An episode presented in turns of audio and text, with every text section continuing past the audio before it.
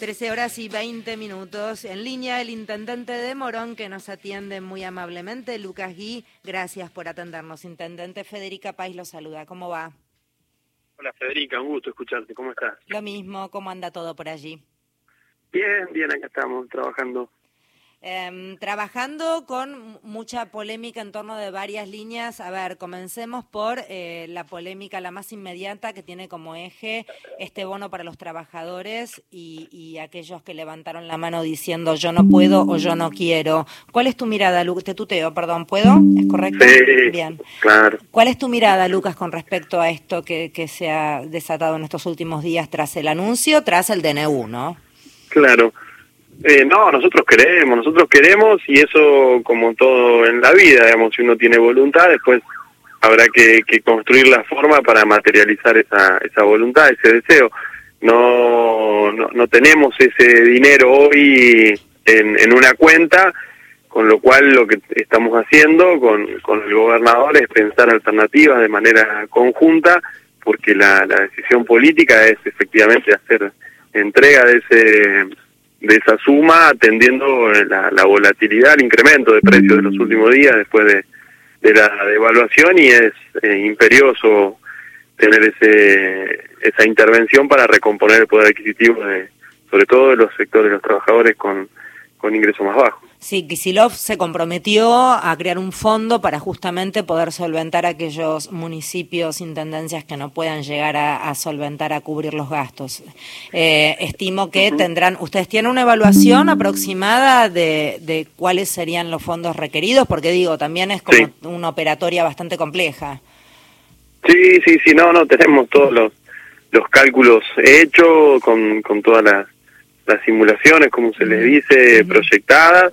Sabemos cuál es el del monto que, estaríamos necesitando, lo compartimos con el gobernador, con los equipos de, del Ministerio de, Economía del gobernador, yo vengo hablando con tanto con Axel como con el ministro, eh, bueno, también en la misma dirección, Axel tiene la voluntad de, de, pagarlo, él este, había hecho un esfuerzo muy importante también en el marco de la paritaria, pero pero compartimos el diagnóstico en relación a, al, corto plazo y lo, y lo necesario de, de, regenerar poder de compra de nuestros trabajadores por el efecto dinamizador que tiene eso en nuestro mercado interno, así que no, no solo lo va a hacer él en tanto gobernador y para con sus empleados públicos provinciales, sino también ha, sido muy receptivo para aquellos municipios donde necesitamos complementar esfuerzos y, y poder avanzar en esa misma dirección.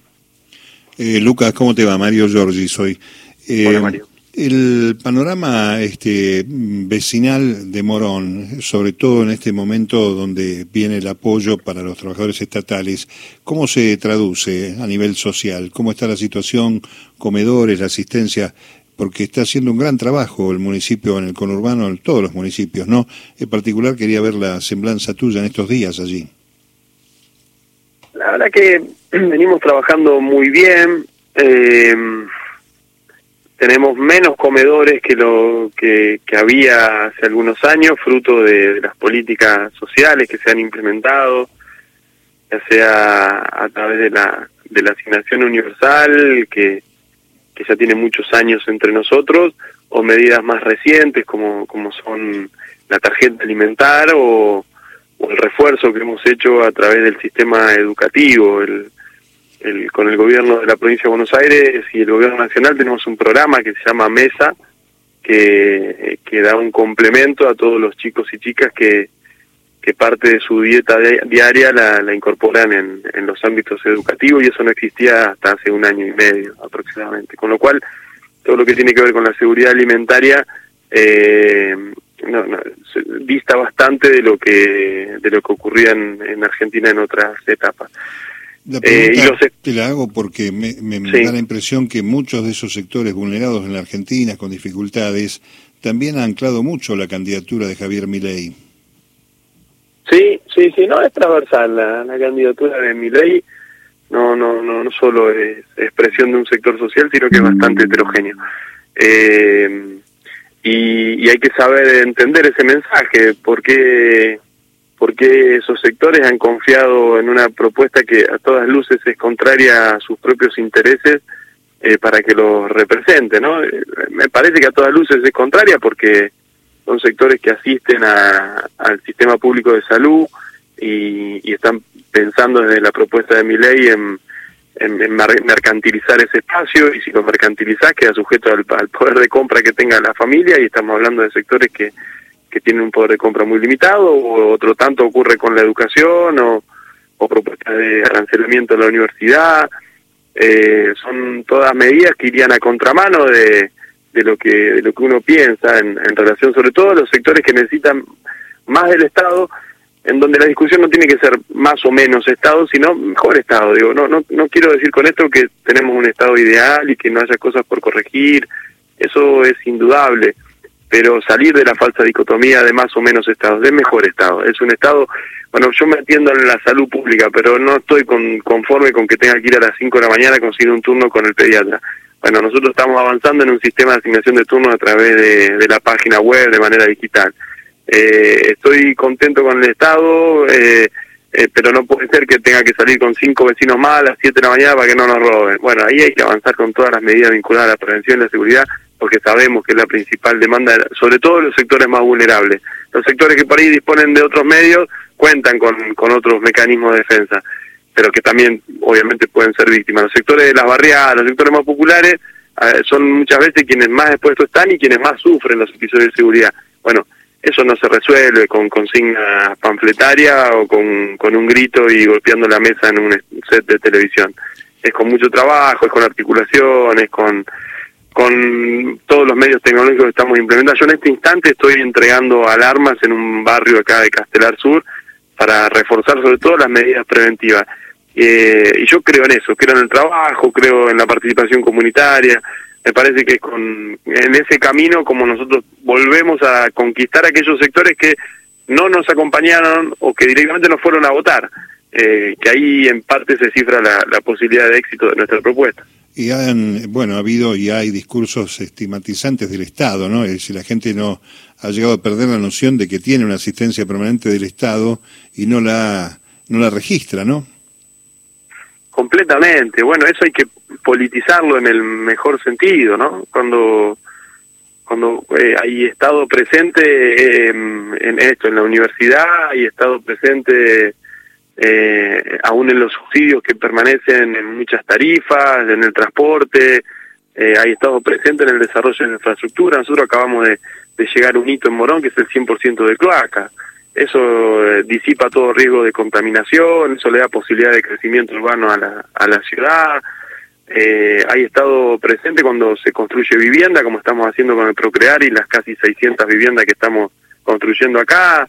Eh, todo eso significa estado presente. Yo quiero eh, problematizarlo, eso, ponerlo en, en, una línea discursiva lo suficientemente elocuente y clara, porque ese es el modelo de país que se está jugando ahora el 22 de octubre. Eh, Lucas Guíez, quien está hablando, intendente de Morón. Lucas, te llevo a los incidentes de la semana pasada en donde de repente en simultáneo sucedían varios hechos de vandalismo en diferentes comercios del conurbano. No sé si en Morón sucedió algo de este estilo, de estos hechos que estoy relatando, y cuál es tu mirada sobre los sucesos.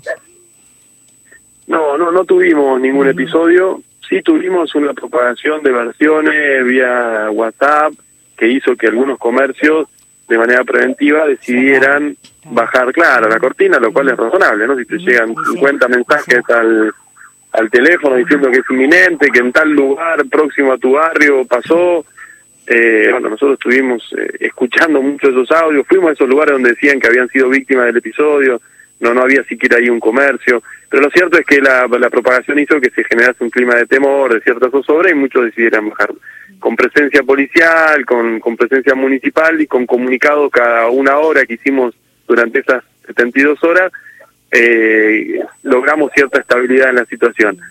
Después nos fuimos enterando que en otros distritos efectivamente había habido algunos episodios que no no creo que hayan sido generación espontánea, tampoco se lo adjudico a, un partido político en particular, será la justicia la que tenga que desentrañar en qué contexto y con qué motivación los que participaron de esos episodios decidieron hacerlo, porque no no no no, es este el, mismo escenario del 2001.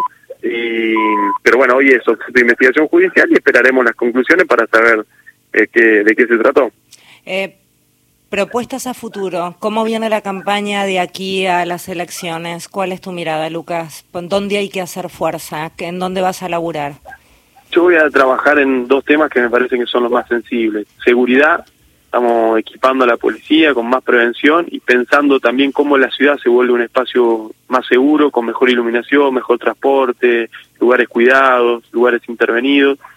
Y el otro tema es el tema del bolsillo, la economía. Acabamos de inaugurar un mercado junto con el Estado Nacional también, eh, donde con la venta de productores directos al consumidor eliminamos todo tipo de intermediación. El Estado municipal se hace cargo de, costear todos los servicios del predio donde funciona, es un mini mercado central y hoy estamos vendiendo productos con 40-50% por debajo de, de los precios estándar en el mercado. Eso es es una experiencia exitosa y la vamos a replicar en otro lugar del distrito. Sí, es la que se está viniendo. Hay muchos, hay muchos espacios de ese estilo cada vez más y evidentemente es la forma de esquivar los monopolios que no te, no te dan ninguna vía de negociación.